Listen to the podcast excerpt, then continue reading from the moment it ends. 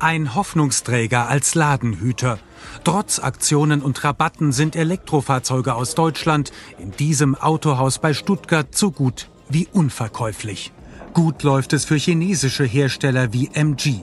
Sie fluten Europa mit günstigen E-Autos. Die vielbeschworene Aufholjagd der Deutschen dagegen fällt flach.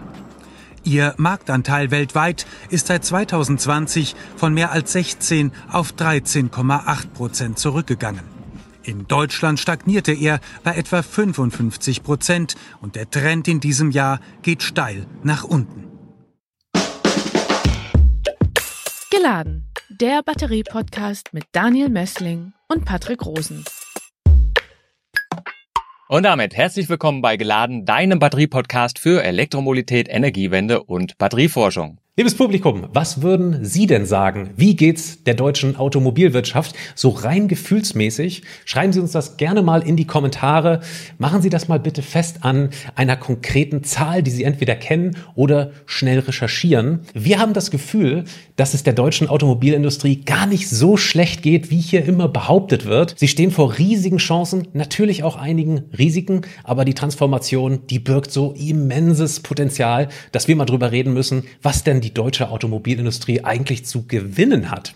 Wir begrüßen dazu heute in diesem Podcast Dr. Philipp Rose. Herzlich willkommen. Ja, schönen guten Tag. Hallo Herr Messling, hallo Herr von Rosen. Vielen Dank, dass ich heute hier sein darf. Ja, Sie sind Direktor bei der Unternehmensberatung Strategy End von PricewaterhouseCoopers. Und äh, ja, wir sprechen heute mit Ihnen über die deutsche Autoindustrie und die äh, chinesische oder auch amerikanische. Sind sehr, sehr gespannt. Wir leiten mal ein mit ähm, Elon Musk. Kennt natürlich jeder da draußen ähm, an den Geräten. Elon Musk hat vor kurzem vor einem Siegeszug der chinesischen E-Autobauer gewarnt und er sagte da, nur Handelsschranken halten die chinesischen Hersteller davon ab, die meisten anderen Autofirmen der Welt zu zerstören. So, wenn jetzt schon jemand wie Elon Musk und damit Tesla sowas dann sagen, wie steht's denn dann eigentlich um die deutschen Autobauer überhaupt? Das ist natürlich ein sehr, sehr schönes Zitat, weil es sehr emotional ist und das sorgt immer für gute Schlagzeilen.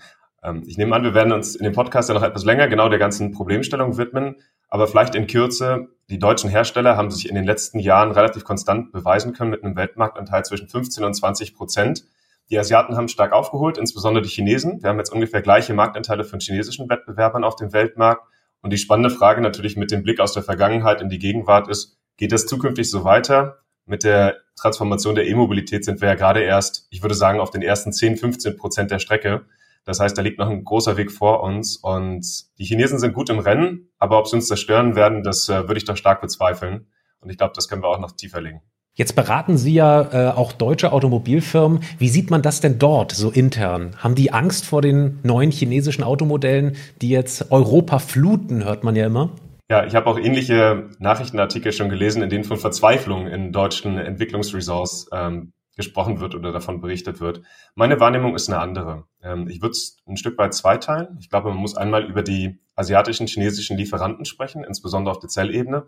Und China dominiert gerade in großen Teilen den Zell-, Batteriezellmarkt für die Elektrofahrzeuge.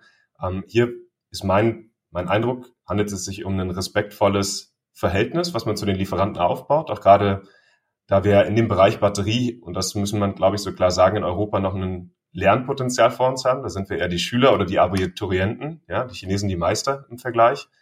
Ähm, auf der OEM-Seite, also sprich der chinesischen Autohersteller, ist das Bild, glaube ich, ein bisschen differenziert oder neblig. Es gibt relativ viele neue Hersteller. Die letzte Shanghai Autoshow hat viele neue Marken hervorgebracht, von denen wir, ich würde behaupten, zu 90 Prozent hier in Europa noch gar nichts gehört haben.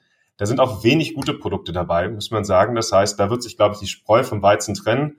Es sind viele Hersteller der neuen Marken, die werden wir sicherlich nicht ernst nehmen müssen. Es gibt aber auch so zwei bis drei, die echt gute Produkte herstellen und die werden ähnlich wie andere Wettbewerber auch sehr ernst genommen. Das heißt, man versucht an die Fahrzeuge ranzukommen, zerlegt die, macht Benchmarks, schaut sich ganz genau an, was für Entwicklungen da passieren und versucht daraus zu lernen.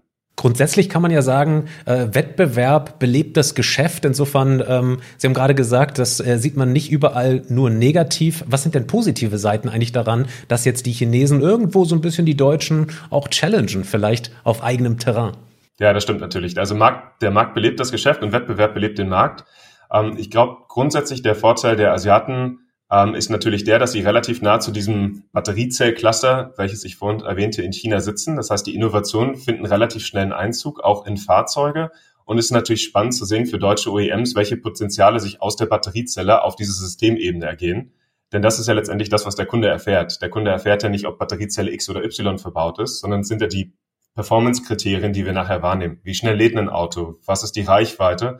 Und dass die Batterie natürlich ein ganz wichtiges zentrales Stück, aber es gibt eben noch weitere Elemente, die das sozusagen erst übersetzen in dann kundenwahrnehmbare Erlebnisse. Und das ist natürlich spannend, wenn die chinesischen OEMs relativ nah dran sind an den Zellherstellern, weil sie diese Eigenschaften vermutlich etwas schneller übersetzen können. Und das ist die Wahrnehmung, die wir durchaus gerade haben. Jetzt hört man auch immer, äh, dass deutsche OEMs mit den Elektroautos noch kein Geld verdienen. Können Sie das so bestätigen? Ähm, ich glaube, da muss man die vergangene Entwicklung ein Stück weit reflektieren. Die Fahrzeuge, die noch bis so vor fünf, vier Jahren verkauft wurden und als deutsche Elektroautos bekannt waren, das waren überwiegend Compliance Cars, würde ich die nennen. Das heißt, es waren Elektrofahrzeuge, um entweder den Markt auszuprobieren oder um ganz bewusst auch Grenzwerte von Emissionen einzuhalten. Da war den OEMs auch bei dem Verkauf schon bewusst, dass die Fahrzeuge sicherlich kein Geld einbringen, aber eben auf diese Emissionsziele einzahlen und damit dem ganzen Konzern helfen. Ähm, die erste Generation der Elektroautos, die in einem größeren Umfang produziert wurden, waren auch noch, ich würde sagen, hart an der Kosten- und Profitabilitätsgrenze. Da ging es insbesondere darum, jetzt muss man auch historisch einordnen, relativ zeitnah nach dem Dieselgate, der ja schon ein Stück weit ein Weckruf auch für die deutsche Autoindustrie war, auf dem Weg zur Elektrifizierung, schnell Produkte in den Markt zu bringen. Und diese Elektroautos basierten häufig noch auf verbrennungsmotorischen Plattformen. Das heißt, die Kostenstruktur im Auto selbst war noch nicht wirklich optimal, auch nicht die Technik auf Systemebene. Ähm, die größeren Plattformen der reinen Elektroautos, die wir jetzt auf der Straße sehen, die tragen schon zum Gewinn der Automobilhersteller bei. Natürlich im Vergleich noch zu einem kleinen Maßstab im Verhältnis zu dem, was die verbrennungsmotorischen Fahrzeuge einbringen.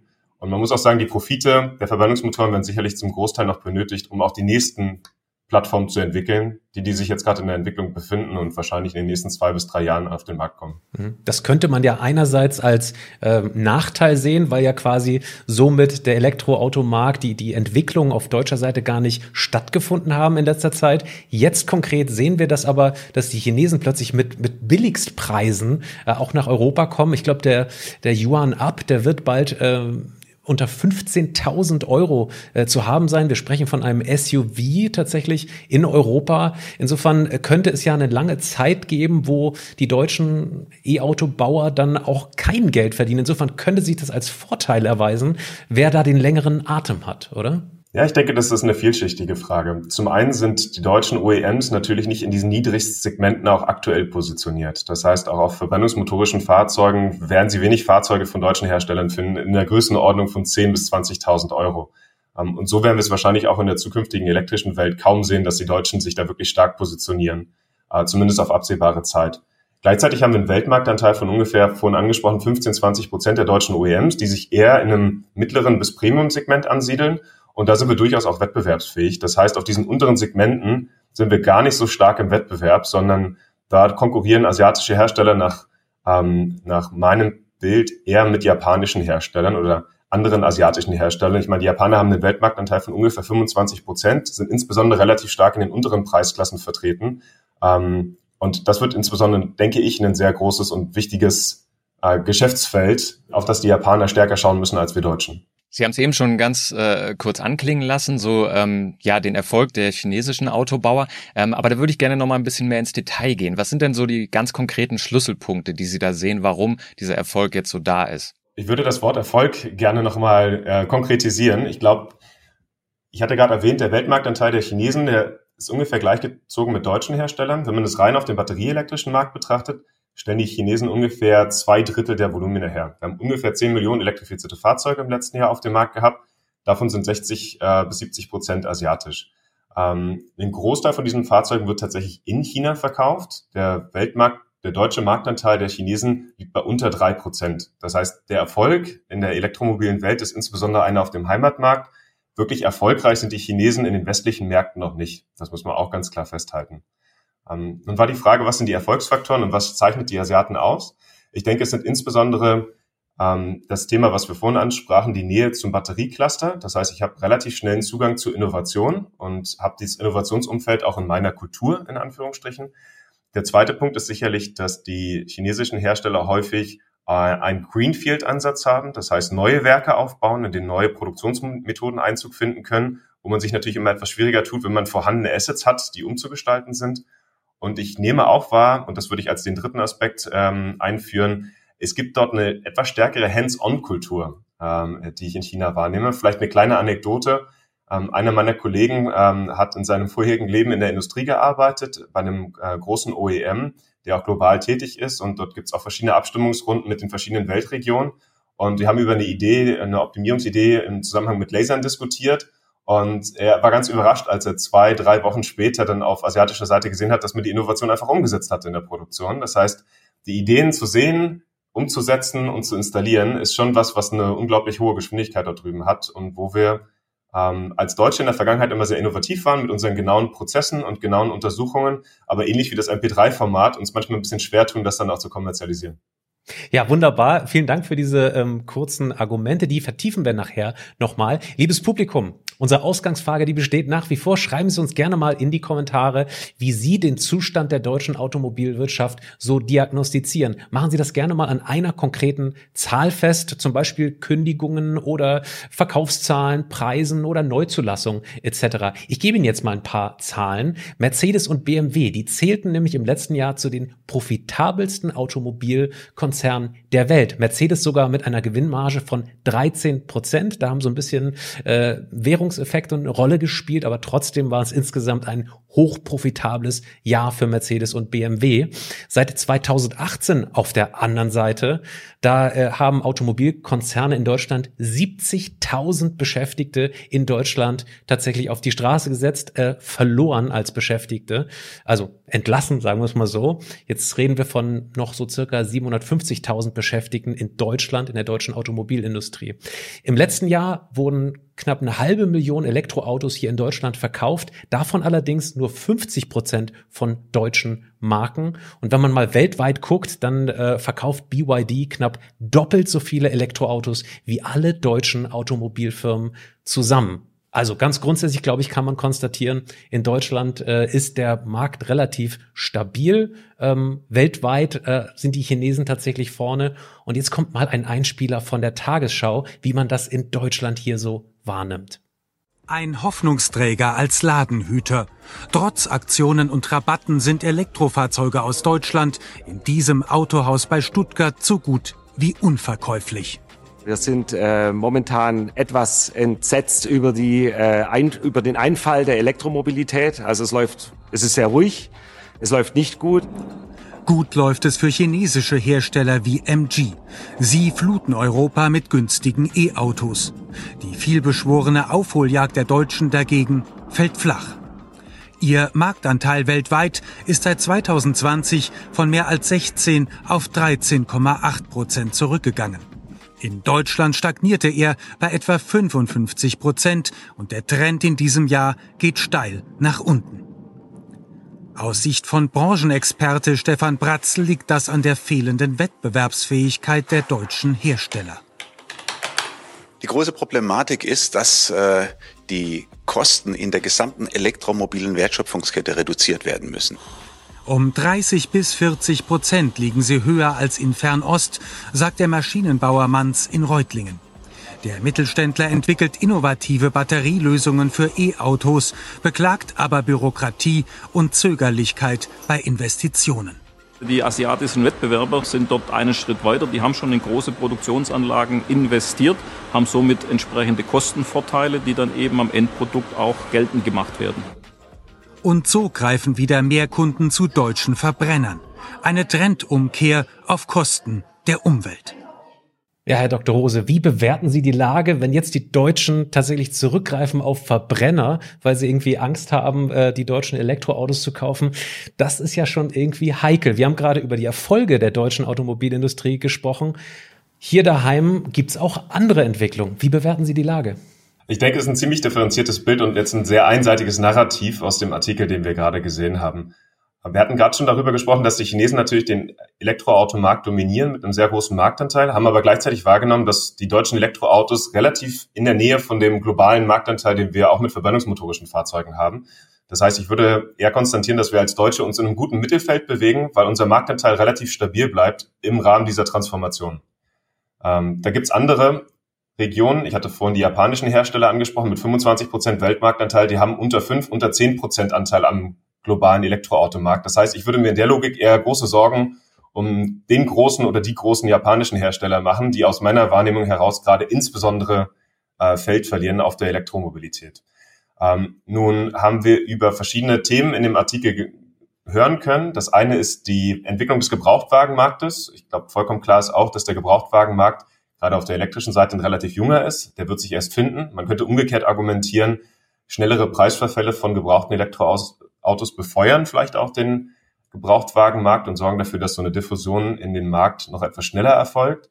Ähm, muss aber gleichzeitig zugeben, ich habe äh, vor kurzem auch ein verbrennungsmotorisches Fahrzeug verkauft und es lag auch unter den Preisvorstellungen, die ich mir vielleicht gewünscht hätte.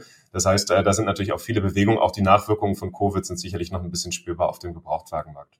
Ein Punkt war natürlich oder sind auch immer in dieser Diskussion die Arbeitsplätze, die verloren gehen. Das ist natürlich, hat jetzt auch verschiedene Dimensionen. Wir haben natürlich einmal die OEMs, wir haben aber auch diese riesige Zuliefererindustrie. Was schätzen Sie denn, wie wird diese Transformation ausfallen? Das ist, ähm, wie gesagt, sehr, sehr komplex. Sie haben es gerade schon erwähnt, wird häufig äh, runtergebrochen auf so ein Narrativ in den Medien, dass es, ähm, ja, dass Deutschland da am Abgrund steht und Deindustrialisierung ist auch immer so ein Schlagwort, was gebracht wird.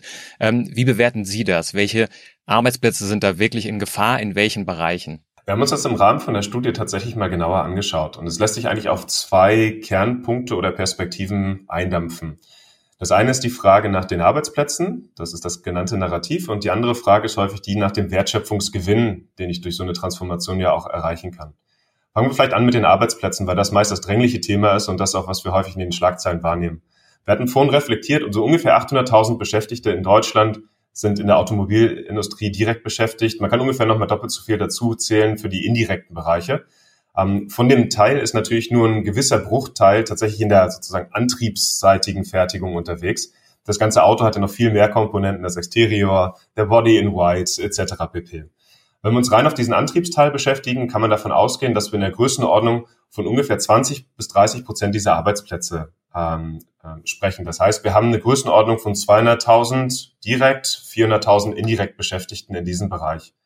Ähm, wir gehen davon aus, dass im Rahmen der Transformation ungefähr 30 bis 40 Prozent dieser Beschäftigten tatsächlich in einer Gefährdung ähm, stehen durch die Elektrifizierung. Ganz einfach vor dem Hintergrund, dass elektrische Fahrzeuge einen höheren Automatisierungsgrad haben in der, in der Herstellung und auch weniger Teile tatsächlich verbaut werden. Das heißt, der Automatisierungsgrad ist höher, ich brauche weniger Beschäftigte und damit sind von den ungefähr angesprochenen 200.000 direkten Beschäftigten vermutlich eine Größenordnung um 70, wenn man das auf die gesamte indirekte Industrie erweitert, vielleicht 100.000 Arbeitsplätze, über die wir konkret sprechen, die ähm, in der, sich in der Bedrohung durch die Transformation befinden. Wobei wir da natürlich noch nicht zusätzlich neue Arbeitsplätze durch zum Beispiel das Thema Ladeinfrastruktur und andere gegengerechnet haben. So ganz grundsätzlich äh, könnte man ja annehmen, dass die ganzen Fertigungsjobs in Deutschland tatsächlich irgendwie wegfallen. Wir haben ja auch kurz darüber gesprochen, dass die Deutschen auch zunehmend im Ausland produzieren, auch jetzt schon, auch heute schon äh, neben den Elektroautos. Äh, berichten Sie doch mal ganz kurz. Also äh, welche Jobs ganz konkret vermuten Sie, zum Beispiel in der Software, autonomes Fahren beispielsweise, würden denn sogar zugewinnen in Deutschland und welche sind denn tatsächlich komplett äh, obsolet und werden dann wegfallen? Machen Sie mal ein paar Beispiele. Ja, ich glaube, beispielhaft kann man es auf die zwei Ebenen runterbrechen, der OEMs und der Zulieferer, in den Dimensionen, in denen wir vorhin schon gedacht haben. In der Zuliefererindustrie wird natürlich, würde ich ein Stück weit nach Gewerken unterscheiden wollen. Das heißt, ich glaube, Zulieferer, die in einem Bereich ähm, EE, also Elektronik unterwegs sind, da erleben wir gerade einen starken Zuwachs. Ja, da sind große Nachfragen, weil wir eben HV-Systeme in den Fahrzeugen haben, die wir vorher nicht hatten. Das heißt, da wird es eher einen Aufwachs geben. Wenn wir über einen konkreten Verlust sprechen oder einen Rückbau von Arbeitsplätzen, wird es natürlich insbesondere Unternehmen treffen, die im Verbrennungsmotor unterwegs waren. Das heißt, Firmen, die konkret stark in der maschinellen, ich würde es sozusagen im Gewerk Mechanik einordnen, die in maschinellen Bearbeitungen sind, die vielleicht in verbrennungsmotorischen Prozessen, in Dichtungen etc. unterwegs waren. Wobei es hier auch keinen Grundsatz zu treffen gibt im Sinne von all diese Arbeitsplätze stehen vor dem Abgrund, sondern man muss nochmal auch dahingehend unterscheiden, dass doch viele dieser Fähigkeiten, die eigentlich dahinter stehen, also das Thema Thermomensch beispielsweise, ebenfalls ein wichtiges ist auch in der verbrennungsmotorischen Welt, gerade beim Schnellladen, ja ein Thema, was ihr auch gerne in, in dem Podcast schon beleuchtet habt, ist das Thema Thermomanagement ganz essentiell. Das heißt, die Frage ist schon auch, wie viel dieser Arbeitsplätze lassen sich noch transformieren, aber klar ist, die Zulieferer, die eher in einem mechanischen Umfang sind, die stehen in einem größeren Risiko, als welche, die sich in einem Elektrotechnik oder auch vielleicht in einem Chemieumfeld bewegen. Mhm. Jetzt machen wir es doch ganz konkret. Wir haben jetzt auch schon wieder über die ganzen negativen Aspekte, Transformation, Ängste, Arbeitsplatzverlust geredet. Jetzt drehen wir den Spieß mal um. Sie haben ja ganz konkret in dem letzten Report, ich glaube vorgestern ist der rausgekommen, es gab auch einen Spiegelartikel dazu, dass nicht alles negativ ist. Die Deutschen sind tatsächlich auch in China irgendwo auf dem Vormarsch. Jedenfalls kann man das zwischen den Zeilen so rauslesen, Herr Dr. Rose. Berichten Sie mal, was machen die deutschen Elektroautos in China? Ja, das war eine ganz spannende Entwicklung in den letzten Jahren. Wir haben vorhin festgestellt, dass die Chinesen stark im Weltmarktanteil aufgeholt haben und in dem Elektromarktanteil insbesondere in China sehr dominant sind. Und das tut der deutschen Automobilindustrie natürlich weh, weil wir historisch Chinesisch als einen Kernmarkt ähm, für uns besetzt oder auch identifiziert haben. Äh, es gibt dann äh, teilweise Zahlen, die von Tausende von Ingenieuren sprechen, die hier in Mitteldeutschland sitzen, die sich sozusagen ähm, auf eine Produktentwicklung und einen Verkauf in China ähm, verlassen können im Sinne der Arbeitsplatzsicherung. Ähm, hier haben wir in den letzten Jahren ein bisschen Boden äh, verloren, das muss man ganz klar sagen. Unsere Elektroautos haben sich in China nicht so gut verkauft wie die lokalen Fahrzeuge. Das hat sicherlich einerseits damit zu tun, dass die Technik gut ist, aber auch, dass es ein gewisses, ich würde sagen, Selbstbewusstsein und einen Nationalstolz sicherlich der Chinesen auch gibt, auf lokale Produkte zurückzugreifen. Ähm, gleichzeitig ist das Problem erkannt und adressiert äh, bei den deutschen OEMs und man versucht natürlich jetzt mit unterschiedlichen Strategien diesen Markt wieder stärker zu besetzen. Und die Zahlen, die Sie vorhin erwähnt haben und der Artikel, die Analyse zeigt, dass uns das auch gelingt und insbesondere im letzten Jahr gelungen ist. Ist das ein Weg, der im nächsten Jahr abgeschlossen sein wird? Mit Sicherheit nicht. Sind wir da auf einem guten Weg und haben die Signale der Zeit erkannt? Ich glaube ja, aber es liegt noch viel Arbeit vor uns. Ganz konkret können Sie es mal an den deutschen, drei großen deutschen Automobilfirmen, also Daimler, VW und äh, BMW festmachen. Wie viel verkaufen die Elektroautos schon in China letztes Jahr? Ich müsste tatsächlich nochmal in die genauen Zahlen reingucken, aber wir waren in einem Marktanteil ähm, der Deutschen, die sich in einer Größenordnung von unter 10 Prozent äh, befunden haben, äh, in einem elektrischen Markt in China, was verschwindend gering ist. Typischerweise haben wir dort Marktanteile von 20 bis 30 Prozent in der verbrennungsmotorischen Welt und haben es jetzt geschafft, im Wachstum des Marktes stärker als der Markt zu wachsen. Das heißt, wir sind sozusagen überproportional im relativen Wachstum mit dem asiatischen Markt der Elektrifizierung gewachsen, sind jetzt in der Größenordnung von, ich meine, näher an diesen fünf bis zehn Prozent dran, haben aber lange noch nicht die 30 Prozent erreicht, die wir aus der verbrennungsmotorischen Zeit kennen und auch sicherlich gerne wieder erreichen möchten. Also bleibt so ein bisschen so ein Hoffnungsschimmer. Äh, Ihre Studie oder Ihr Report, ähm, der zeigt auch, dass unter anderem die Hybridautos generell weltweit auf dem Vormarsch sind. Auch hier wieder würde ich mal darauf verweisen, zu sagen, na ja, wir haben in der Vergangenheit gesagt, das ist ein großer negativer Aspekt der deutschen Automobilfirmen. Jetzt könnte sich das plötzlich als Vorteil erweisen, auch mit Blick auf die Größe der deutschen Firmen, dass sie halt ein bisschen Speck haben und diesen Preiskampf auch irgendwo ziemlich lange durchhalten. Also Hybridautos in der Welt scheint ja irgendwie ganz gut zu gehen. Gut, Hybridautos sind äh, seit eh und je als Brücke von der verbrennungsmotorischen in die elektrische Welt gedacht und äh, auch so entwickelt, werden auch weiterentwickelt. Das heißt, wir schaffen auch immer größere elektrische Reichweiten in diesen Hybrid- oder Plug-in-Hybrid-Autos zu erreichen. Und in der Tat ist der, Markt der, der Plug-in-Hybrid-Fahrzeuge auch in China gewachsen. Im Verhältnis, fairerweise, zu dem rein elektrischen Markt ist es ein doch etwas kleinerer Markt. Aber klar, es hilft natürlich, sogenannte Randbereiche oder Randanwendungsfälle natürlich auch zu elektrifizieren, wo Nutzer noch auf besonders lange Reichweiten oder äh, keine äh, Ladeinfrastruktur vor, zur Verfügung haben. Ähm, dafür sind diese Plug-in-Fahrzeuge natürlich eine gute Brücke ähm, auf dem Weg der Elektrifizierung. Und klar ist dort auch die Hoffnung, dass wir mit unserem Programm, was wir als Deutsche entwickelt haben in der Vergangenheit und was ja insbesondere auch in Deutschland und in Europa in den letzten ein, zwei Jahren stark auf den Markt gekommen ist, dort auch ein bisschen ja, äh, Grund wieder gut machen oder Boden wieder gut machen. Sie haben eben äh, von einem Strategiewechsel oder der An Strategieanpassung deutscher OEMs für den chinesischen Markt gesprochen. Können Sie da noch mal ein bisschen ins Detail gehen? Wie wurden da die Strategien angepasst? Das ist eine gute Frage. Ich würde das nicht ähm, als einheitliche Strategie werten, aber ich könnte ein paar Eindrücke geben, ähm, die ich wahrgenommen habe aus dem Weg nach China. Ich glaube, was klar geworden ist, und wir hatten es eingangs besprochen, die Chinesen haben den Elektromarkt in China sehr stark besetzt.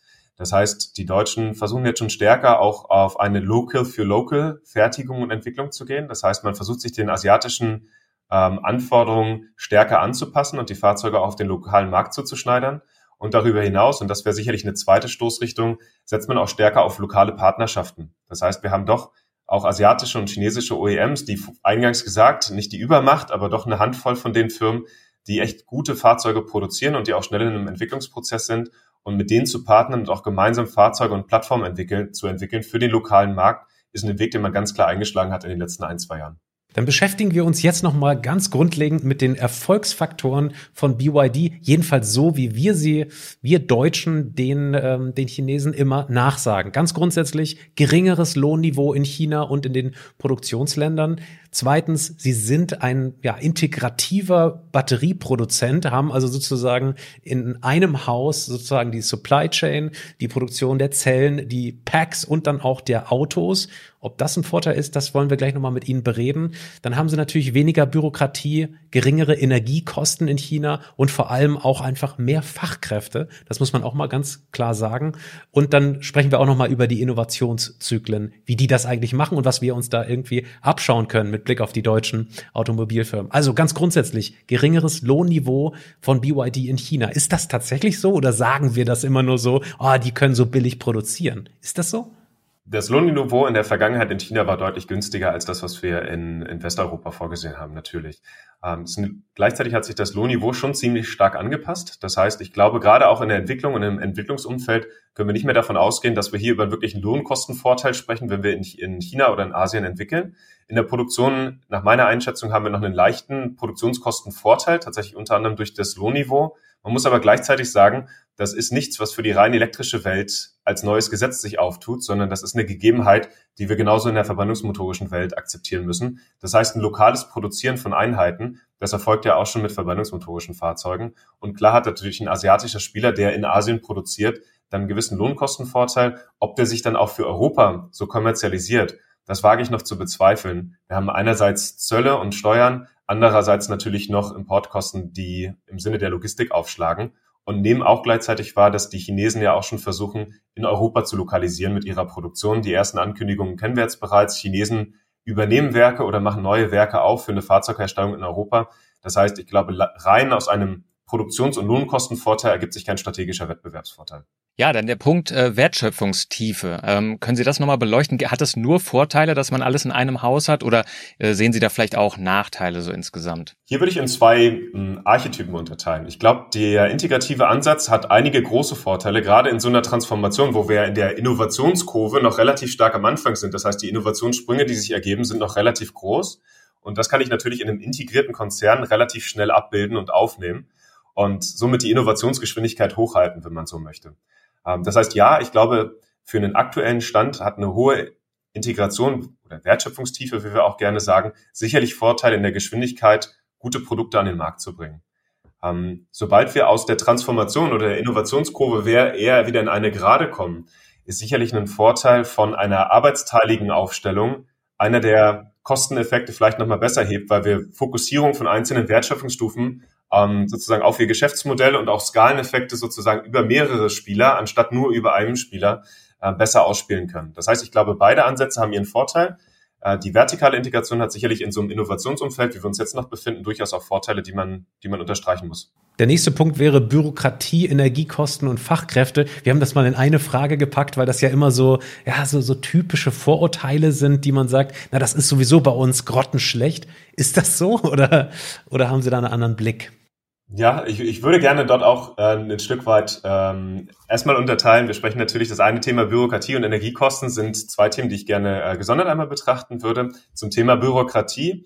Ähm, ich habe selber Zeit in China verbracht und mir ist aber nicht auffällig geworden, dass äh, China und äh, das Land mit einer kommunistischen Führung tatsächlich sehr bürokratiebefreit wäre im Vergleich auch zu dem, was wir in Europa sehen. Und vielleicht auch mal ganz grundsätzlich bin ich davon überzeugt, dass eine Marktwirtschaft das effizienteste, ressourceneffizienteste System ist, im Vergleich zu einer Planwirtschaft oder einem kommunistischen System. Das kennen wir ja auch aus Deutschland, dass sich das nicht wirklich durchgesetzt hat, auch wenn das in China natürlich einen anderen Charakter hat. Ähm, das heißt, ich glaube, von der bürokratischen Seite würde ich strukturell dort keinen Wettbewerbsvorteil nehmen oder sehen. Was man ganz klar sagen muss, ist, dass natürlich die fünf Jahrespläne, die China vorlegt, eine ganz klare Stoßrichtung vorgehen. Und solange diese Stoßrichtung in die richtige Richtung zielt, kann das natürlich so eine gesamte Gesellschaft in die Richtung beschleunigen, bestimmte Prozesse eventuell abzukürzen und Entscheidungen schneller zu treffen. Äh, und ich glaube, da haben wir momentan eine gute Überlagerung von der chinesischen Stoßrichtung. Das batterieelektrische Auto ist strategisch wichtig für uns als Land und wir wollen es vorantreiben mit der tatsächlichen Entwicklung auf dem Markt. Sobald so eine Planwirtschaft vielleicht in die eine oder andere Richtung etwas abweicht oder falsch dirigiert, kann sich das, glaube ich, auch ganz schnell als Nachteil entpuppen. Der zweite Aspekt waren die Energiekosten.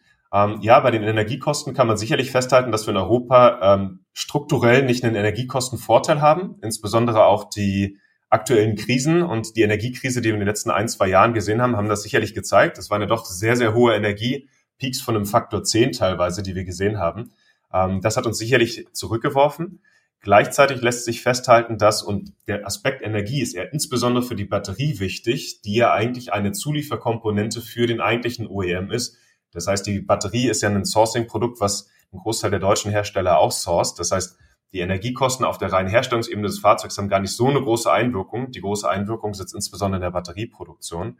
Und hier gibt es auch in Europa ähm, Industriestrompreise, aber auch Regionen, in denen sich Gigafactories ansiedeln, wo günstige Energiepreise ganz klar ausschlaggebende Faktoren sind für diese Ansiedlung. Das heißt, ja, strukturell ist Europa sicherlich keine Energiekosten, keine Energiekostenvorteilsregion im Vergleich zu China, aber ich glaube, auch da lohnt sich der differenzierte Blick in die einzelnen Standorte. Jetzt hatten wir hier in diesem Podcast ähm, auch Herrn Bauer von der BMZ Group, der ähm, ähnlich wie Sie, das habe ich vorhin so rausgehört, auch so diese ein bisschen mangelnde Innovationsbereitschaft oder auch so diese langsamen Innovationszyklen äh, hervorgehoben hat. Ähm, sehen Sie da vielleicht eine Umsteuern oder auch ein Umdenken? Das Problem ist erkannt und dass man versucht, da irgendwie äh, jetzt umzusteuern in der deutschen Industrie? Ja, unbedingt. Ähm, die Wahrnehmung habe ich. Äh, ich hatte es vorhin erwähnt an dem Beispiel des, des Lasers und der sozusagen Hands-on-Mentalität, die ich durchaus von dort drüben wahrnehme. Und das ist erkannt und gerade auch in der Transformation ähm, schneller Entscheidungen treffen zu müssen, die auch auf einem größeren Risiko basieren. Ich glaube, damit haben wir uns in der Vergangenheit schwer getan, weil wir gerne Sachen immer ganz genau verstanden haben, bevor wir abgewogen haben und Entscheidungen getroffen haben. In dieser Innovationskurve, die wir gerade beschrieben haben und in diesen frühen Stadien, wo es doch noch relativ viel Fortschritt gibt, müssen wir uns darauf einstellen und damit leben, dass wir auch unter Unsicherheit entsprechende Entscheidungen treffen müssen, die große Auswirkungen haben. Und das Bewusstsein, das ist meine Wahrnehmung, ist in der deutschen Entwicklung angekommen.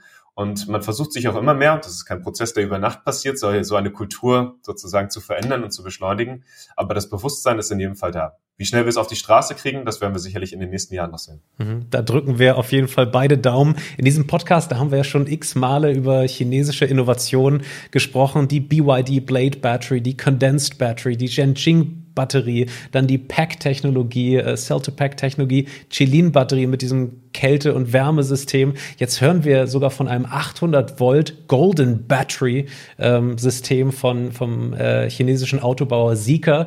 Da kann man in 15 Minuten 500 Kilometer nachladen und äh, tatsächlich schmeißen die diese Batterie in einem Promotionsvideo irgendwie in 1000 Grad Celsius Feuer und äh, ja, sie gilt als unzerstörbar. Wann, Herr Dr. Rose, können wir denn ähnliche ja, Erfolgsmeldungen mal aus Deutschland erwarten oder ist das tatsächlich irgendwie unrealistisch? So kommt es mir ehrlich gesagt ein bisschen vor spannende Produkte, das vorneweg und das lässt natürlich das Ingenieursherz äh, höher schlagen. Das gilt, glaube ich, auf Ihrer Seite wie auf meiner Seite und ich kann das reflektieren. Das äh, ist in der deutschen Automobilindustrie nicht anders. Das heißt, wir begeistern uns für diese Innovation und es sind in der Tat interessante Produkte, die dort angekündigt werden. Angekündigt ist, glaube ich, ein wichtiges Schlagwort, weil noch nicht alle dieser Produkte haben tatsächlich in der Realität gezeigt, dass sie das anhalten, was beworben wurde. Ähm, ich glaube, wir müssen einfach festhalten, mit zehn Jahren Vorsprung und den gerade erwähnten 60 bis 70 Prozent Marktanteil ist es ein Stück weit verständlich und klar, dass dieses lokale Cluster das Cluster ist, welches viele Innovationen aktuell in den Markt bringt und dafür sorgt, dass viele dieser neuen Konzepte, die gerade erwähnt wurden, eben aus China kommen und nicht aus anderen Regionen der Welt. Und da ist ja Deutschland keine Ausnahme. Wir hören es ja auch weniger aus amerikanischen oder koreanischen Regionen, dass solche Innovationen vorangetrieben werden. Das heißt, das hat aus meiner Sicht so ein Stück weit auch ein selbsterklärendes Verständnis mit zehn Jahren Vorsprung, so einem großen Marktanteil, dass die Innovationen hauptsächlich daherkommen. Ähm, ich nehme das Bild so ein Stück weit wahr, dass wir aktuell, und das hatte ich vorhin erwähnt, Schüler slash Abiturient sind, die gerade von den Meistern, also sprich von den lokalen äh, Clustern lernen. Wir schauen uns ganz genau diese Konzepte an, wir versuchen sie zu verstehen, ähm, sind aber aktuell natürlich noch nicht an der Stelle, wo wir selbst in dieser Innovationsgeschwindigkeit ähm, schon auf dem Stand sind, dass solche Innovationen zeitnah aus, aus äh, Deutschland kommen müssen. Ich glaube, so fair muss man sein. Das heißt, ich glaube, da müssen wir uns etwas gedulden. Die grundsätzliche Frage, die gerade gestellt wurde, kann der Schüler oder der Abiturient den Meister jemals überholen? Äh, die würde ich auf jeden Fall mit Ja beantworten. Wir haben eine starke Batterie äh, Forschung und Entwicklung in Deutschland und in Europa. Wir müssen die Industrialisierung jetzt hinbekommen. Ich glaube, der Rolle haben wir uns angenommen, dort zu lernen. Wir gucken uns die Konzepte, wie gerade gesagt, sehr genau an. Und ich bin zuversichtlich, dass wir in den nächsten ja, drei bis vier Jahren auch innovative Ideen ob es nun auf Zelle oder auf Systemset, auch von deutschen OEMs wahrnehmen werden. Wir haben gerade über die Batterieinnovation aus China gesprochen. Welche Innovation hat Sie denn da am meisten beeindruckt oder überrascht? Ich denke, viele der Innovationen sind sehr spannend und ich glaube, wir haben alle noch nicht äh, jetzt sehen können und auch benchmarken können. Ähm, an der Stelle möchte ich vielleicht mit einer kleinen Anekdote reflektieren. Wir haben vor ungefähr zehn Jahren, 2016, ähm, mal eine Studie angefertigt mit dem Ausblick auf den E-Drive in dem Jahr 2025. Also wie sieht der elektrische Antrieb äh, in ungefähr zehn Jahren von heute aus, was ja ungefähr die Größenordnung ist, in der wir uns aktuell bewegen, wo wir diesen Podcast aufnehmen. Ähm, und eine der ersten Erkenntnisse war, wir müssen die Leistungselektronik integrieren. Ja, das würde man heute als Onebox oder äh, Penthouse bezeichnen. Die Hersteller haben da unterschiedliche äh, Bezeichnungen. Das kam ungefähr zwei bis drei Jahre, nachdem wir die Studie angefertigt haben. War eine relativ offensichtliche Innovation, aber spannend zu sehen, dass es kommt. Wir hatten ähm, als zweites Element damals über eine sogenannte Single-Stack-Zelle oder eine Schlauchzelle gesprochen. Das ist die Blade-Zelle, wie wir sie heute kennen. Die wurde ungefähr vier Jahre nach der Studie, so ungefähr 2020, äh, von dem chinesischen Hersteller äh, vorgestellt und entweiht. Und wir können ihn jetzt seit ein, zwei Jahre auf dem Markt kaufen. Das heißt, da waren wir tatsächlich ein bis zwei Jahre sogar vorher am Markt, als wir uns das damals mit einem Blick auf 2025 vorstellen könnten. Das zeigt einfach, wie schnell diese Entwicklungen sind. Und ich glaube, insbesondere spannend sind die Entwicklungen für mich persönlich auf der äh, auf dem Performance-Kriterium der Ladegeschwindigkeit und Laderate. Ich glaube, da haben wir noch den größten Sprung, den wir machen können. Wir sehen dann eine Verbesserung in den zukünftigen Konzepten um einen Faktor von ungefähr 100 Prozent. Das heißt, das, was wir heute schaffen, in 20 Minuten zu laden, werden wir zukünftig in 10 Minuten laden können. Ähm, das ist sicherlich das Spannendste an den neuen Konzepten. Das Thema Reichweite nach wie vor, wobei die Verbesserungsraten da wahrscheinlich im Bereich eher von 50 Prozent liegen. Eine Kostenreduktion ist auch immer spannend, aber die spannendsten Entwicklungen für mich finden gerade auf der Seite der Ladegeschwindigkeit und Laderate statt. Die Frage, die wir uns immer stellen hier, ist, äh, Macht das denn wirklich so viel aus oder begründet das auch wirklich diesen Siegeszug der, der chinesischen E-Autos, äh, wirklich diese Batteriefertigung, die Zellfertigung vor Ort und dann die Integration komplett in ein Unternehmen? Oder äh, macht das gar nicht jetzt so einen großen Unterschied, ob ich das jetzt als deutscher OEM dann einfach einkaufe? Ich habe natürlich Verträge mit den großen Zellherstellern werden dann wirklich deutsche OEMs später bedient, na, erstmal nach chinesischen äh, oder nach den eigenen äh, Autobauern, die vielleicht auch äh, sowieso in der gleichen Firma sind? Also der Markt wächst aktuell rasant. Ähm, in der Logik könnte ich schwer festhalten, ob asiatische Hersteller früher oder später bedient werden, als das europäische werden würden. Ich nehme wahr, dass einige der Konzepte schneller in die Fahrzeuge einfließen. Das hängt aber sicherlich auch damit zusammen, dass die ich nenne sie mal alten Hasen, also die OEMs, die seit Jahren am Markt sind, nicht ganz so schnell neue Zulieferprodukte in ihre Plattformen aufnehmen. Das heißt, der Prozess ist doch auch ein Stück länger, ähm, solche Innovationen zu prüfen und dann tatsächlich auch in serienreife äh, Produkte zu überführen, als das vielleicht diese neuen Spieler machen, die dann ein bisschen schneller in vielleicht einer 80-20-Logik versuchen zum Ziel zu kommen. Ähm, das heißt, ich würde schon stark unterscheiden zwischen der Zellebene und ja, da haben die Asiaten große Vorteile, Kostenvorteile auch durch die Industrialisierung, die da in Teilen erfolgt ist. Da müssen wir aufholen, auch mit einer Lokalisierung der Wertschöpfungskette. Haben die asiatischen OEMs einen strategischen Vorteil durch, ähm, durch diese asiatischen Lieferanten auf Systemebene? Das würde ich nicht unbedingt bejahen. Und ich möchte es an einem konkreten Beispiel festmachen. Es gibt die sogenannten Blade-Zellen, die euch sicherlich auch gut bekannt sind und von einem äh, chinesischen Zulieferer ja ganz prominent auch äh, am Markt positioniert worden. Und der Spieler ist doch vertikal sehr stark integriert. Das heißt, er verwendet die Zellen in eigenen Fahrzeugen. Es gibt aber auch andere OEMs, die diese Zellen sourcen und in ihren Fahrzeugen aufnehmen.